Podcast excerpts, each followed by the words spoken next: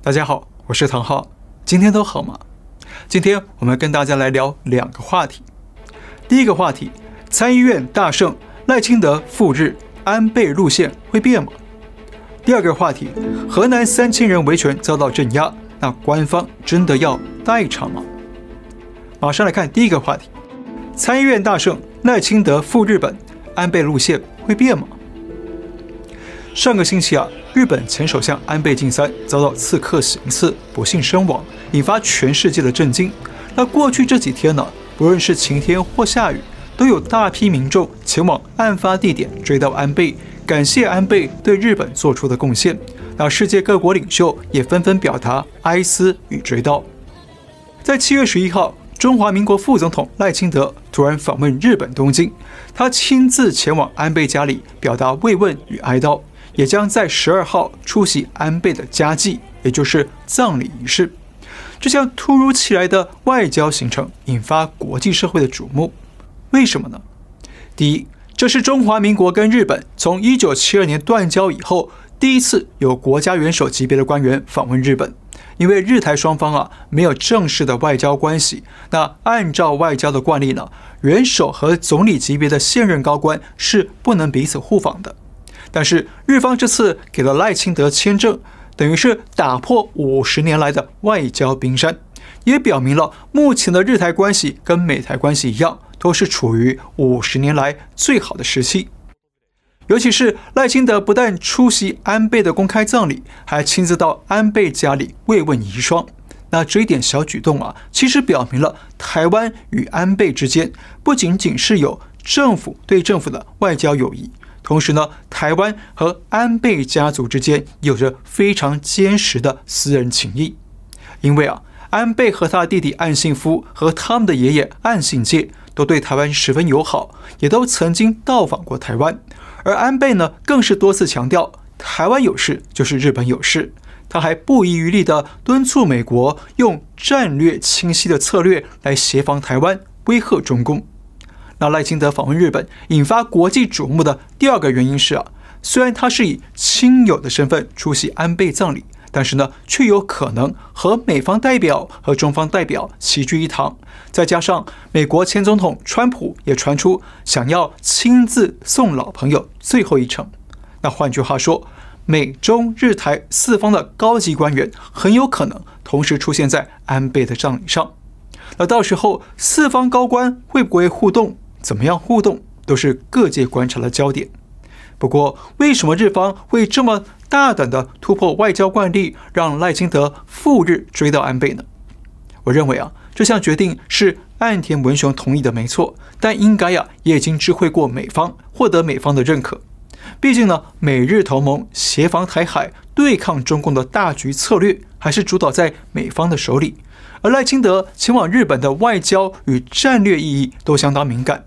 所以呢，很可能已经知会过美方，也获得美方的认可。因此，日本和台湾之间打破五十年的外交冰山，我认为呢，有几个主因。首要的原因当然是出自于台湾与日本之间的友谊，以及安倍家族与台湾之间的深厚情谊。所以，无论从外交上、礼仪上、人情上，让赖清德赴日追悼安倍，都是合情合理的。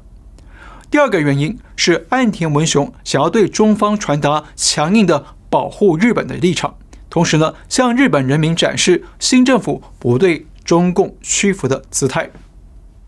我们知道，安倍遇刺之后，中国有许多的小粉红乐得欢天喜地，不但高调的大肆庆祝，还说了许多失礼又失智的语言。这些言行举措都被翻译到海外去，那世界各国都看到了，当然日方啊也看到了。所以，对岸田文雄来说，这涉及到日本的国家尊严，也涉及到自己内阁的国内地位与国际形象。因此啊，闪电般的同意赖清德访问日本追悼安倍，也等于是对中共的一记无声左勾拳，传达了对中方放纵侮辱安倍言论的不满。同时呢，这也是对日本国内宣示，岸田内阁会继承安倍的意志，继续保护日本的国家尊严。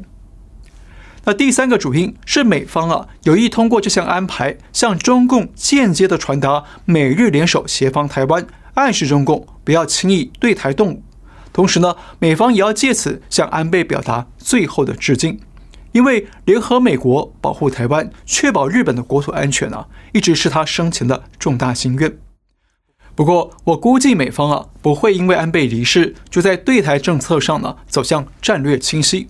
美方会继续在清晰与模糊之间游移，敲打中共，或者呢让拜登继续扮演现在的战略糊涂角色，一会儿说出兵，一会儿又否认，让中共看不清底牌。同时呢，也保留比较大的回旋空间。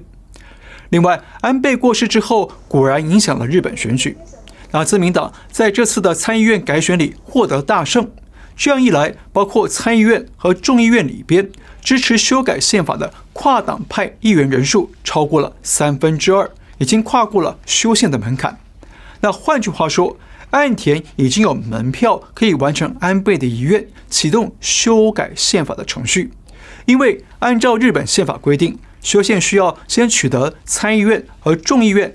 各三分之二的议员支持，而接着呢，就可以把修宪案交付公民投票表决。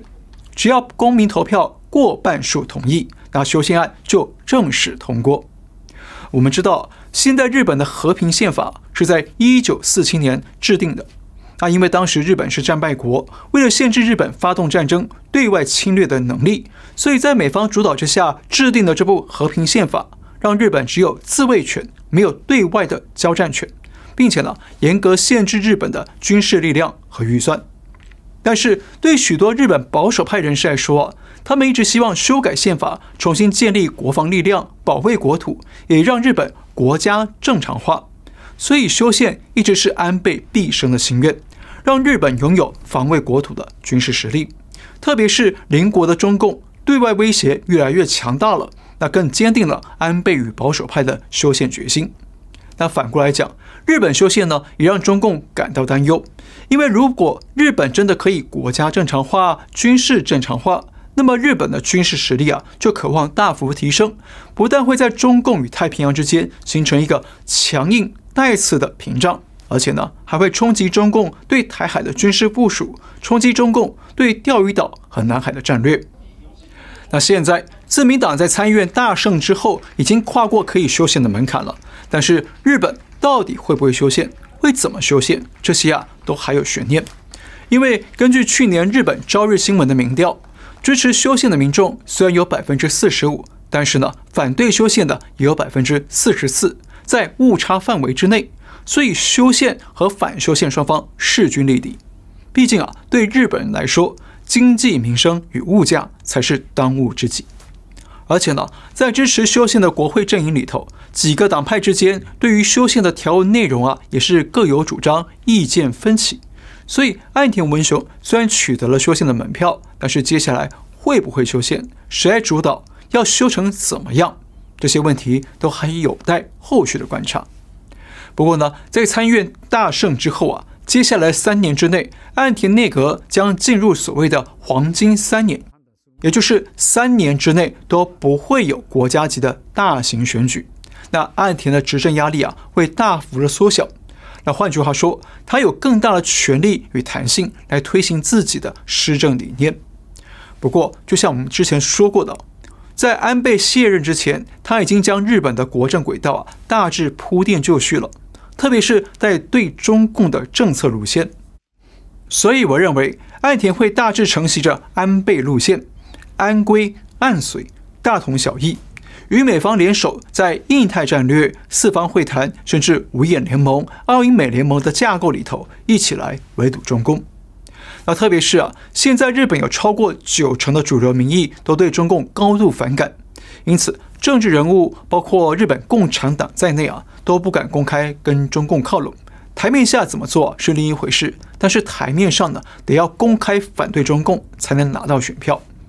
所以估计岸田内阁与日本政坛都暂时不会脱离安倍的反共路线，除非美国这位老大哥首先转舵。但是呢，美国啊也是同样的局面，美国国内有超过八成的民众对中国抱持负面态度。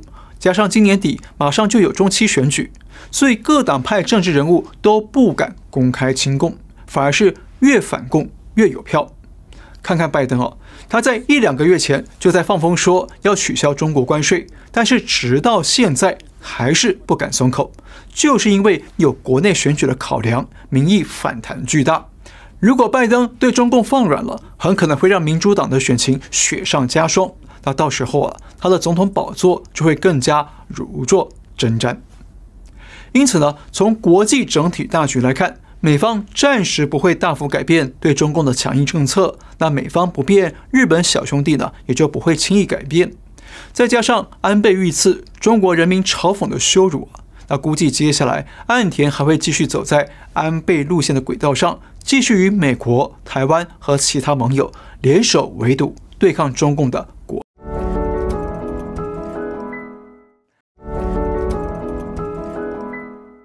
际扩张。再来看话题二：河南三千人维权遭到镇压，官方真的要代偿吗？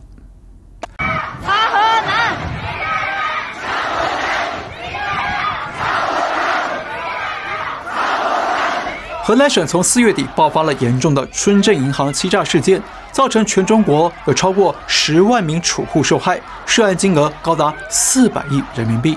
而且呢，许多受害的储户纷纷想赶到河南维权，结果传出了这些储户的健康码突然被改成红码，限制他们的外出自由。那这个迹象不但表明了健康码已经被官方挪用，当成政府维稳的工具。而且也表明了这起案件背后很可能有政府高官涉案，所以才有权限滥用健康码。虽然官方后来紧急出面惩处了多位滥用健康码的官员，但是由于主嫌犯已经卷款潜逃国外，受害储户依然要不回血汗钱。因此啊，七月十号，大约有三千名受害储户来到河南省维权抗议，要求政府帮他们讨回公道。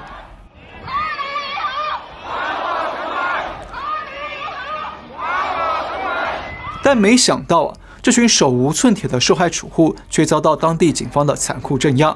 警方不但出动大批警力到场压制群众，还有一批身份不明的年轻白衣人到场无差别的攻击殴打群众。那群众也被迫反击，但是白衣人的手段相当粗暴，看起来像是黑社会或者武警。结果，大批维权民众被当地警方打伤，还有残疾人被打到昏迷。那这起河南当局动用警察暴力，甚至疑似动用黑社会暴力的镇压行动啊，也立即引发国际社会的关注。这起中共镇压欺诈受害者的案件，国际媒体纷纷大篇幅报道，因为这对海外自由社会来说，几乎是不可思议的事。好，看到没有？中共从上到下各级官员天天高喊为人民服务，高喊人民至上，但实际上呢？遇到人民有冤屈要维权的时候，中共第一时间的应变就是暴力镇压，警察被共产党拿来当土匪使，对民众发动无差别攻击，想要用恐惧来制服群众、驱散群众、恢复政权的稳定。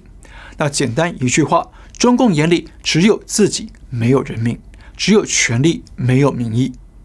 不过呢，可能因为消息闹得太大，受害者太多了。那当天晚上，河南银保监局紧急出台了一项公告，声称要对四家村镇银行的受害储户提供本金代垫，也就是代替这些银行把钱还给储户们。那党媒和海外的新兴媒体们也纷纷大肆报道这项消息，还声称问题将逐步得到解决。不过，重点来了，这项公告有猫腻。公告说，从七月十五号起，河南当局将开始代垫本金，还给单家机构单人合并金额五万元以下的储户，那五万元以上的以后再陆续垫付。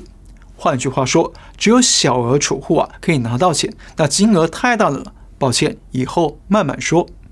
而且公告还说，资金垫付之后，如果发现客户有额外渠道获得高利息，或违法违规行为，当局会保留追缴垫付金的权利。而且呢，如果对于额外渠道获取高息或者涉嫌违法和犯罪的资金，那当局会暂时不垫付。看到了吗？这就是猫腻所在。中共表面上啊让步了，愿意把钱垫付给储户，但马上设下许多看得懂和看不懂的条件。看得懂的是，只有五万元以下的小额储户可以先拿到钱。他看不太懂的，就是所谓的额外渠道和违法违规行为要怎么认定呢？这些储户的资金被坏人骗走，变成了犯罪行为里的资金。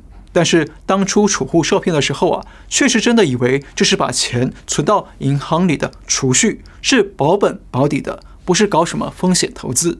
那么官方要怎么界定额外渠道和违法违规行为，就变成了重中之重了。如果官方把金额大的储户都找个理由啊，说啊他们有获取高利息或者违法违规的行为，那就可以光明正大的赖账了，对不对？因此啊，从这项公告里可以看出什么维稳门道呢？第一，中共一开始遇到强大抗争的时候，会先直觉地实施暴力镇压战，万一发现抗争规模太大或者事件的影响太广泛。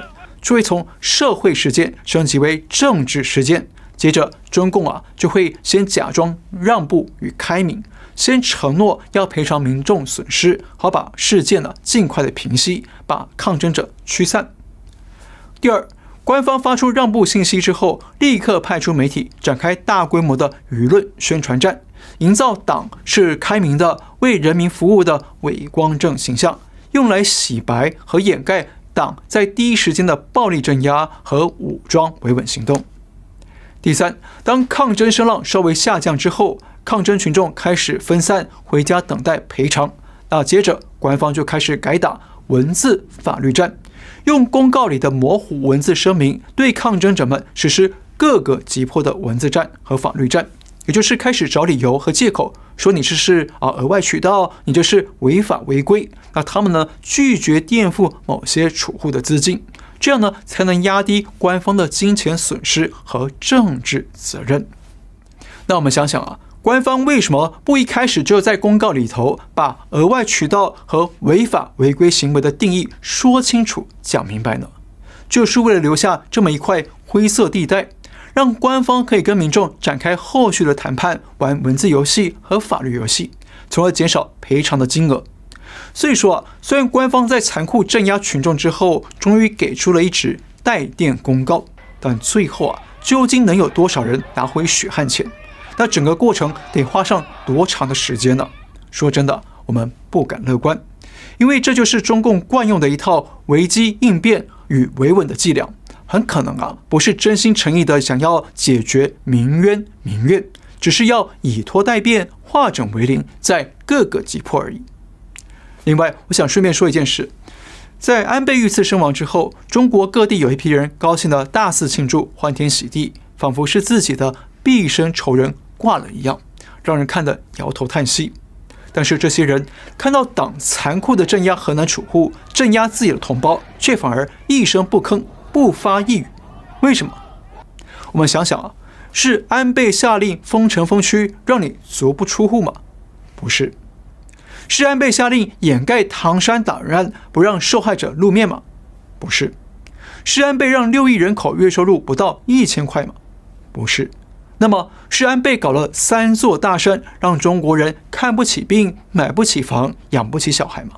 也不是。那既然都不是，为什么这批人要这么仇恨安倍、仇恨日本、仇恨你从没去过也不了解的外国社会呢？其实啊，这就是最大的看不见的危机。中共通过媒体与教育，对人民强行灌输仇恨，扭曲人民的世界观，败坏中国人的道德与传统价值，让中国人变成了跟海外社会格格不入的变异人。这就是中共最隐晦的反华、反中国手段。所以我们要明白，对恐吓人民的党噤若寒蝉，对迫害人民的党大肆吹捧，还跟着党对那些素昧平生的外国人仇恨入骨，这不是人性，是党性；这不是爱国，是害国；这不是忠诚与智慧，而是无知与愚昧。好，我们再说一次，从河南银行欺诈事件里头啊，可以看见中共维稳的另一套三部曲。第一部曲，暴力镇压战，出动警察和黑社会，暴力攻击群众，压制抗争。第二部曲，舆论宣传战，如果抗争规模太大或影响面太广，中共会假装退让，并出动党媒宣传党的开明与让步。第三部曲，文字法律战，用模糊的法律文字对抗争者进行各个击破的施压谈判。好，今天聊到这里，记得订阅、留言、按赞、转发，更多人来看。感谢你收看，我们下次再会。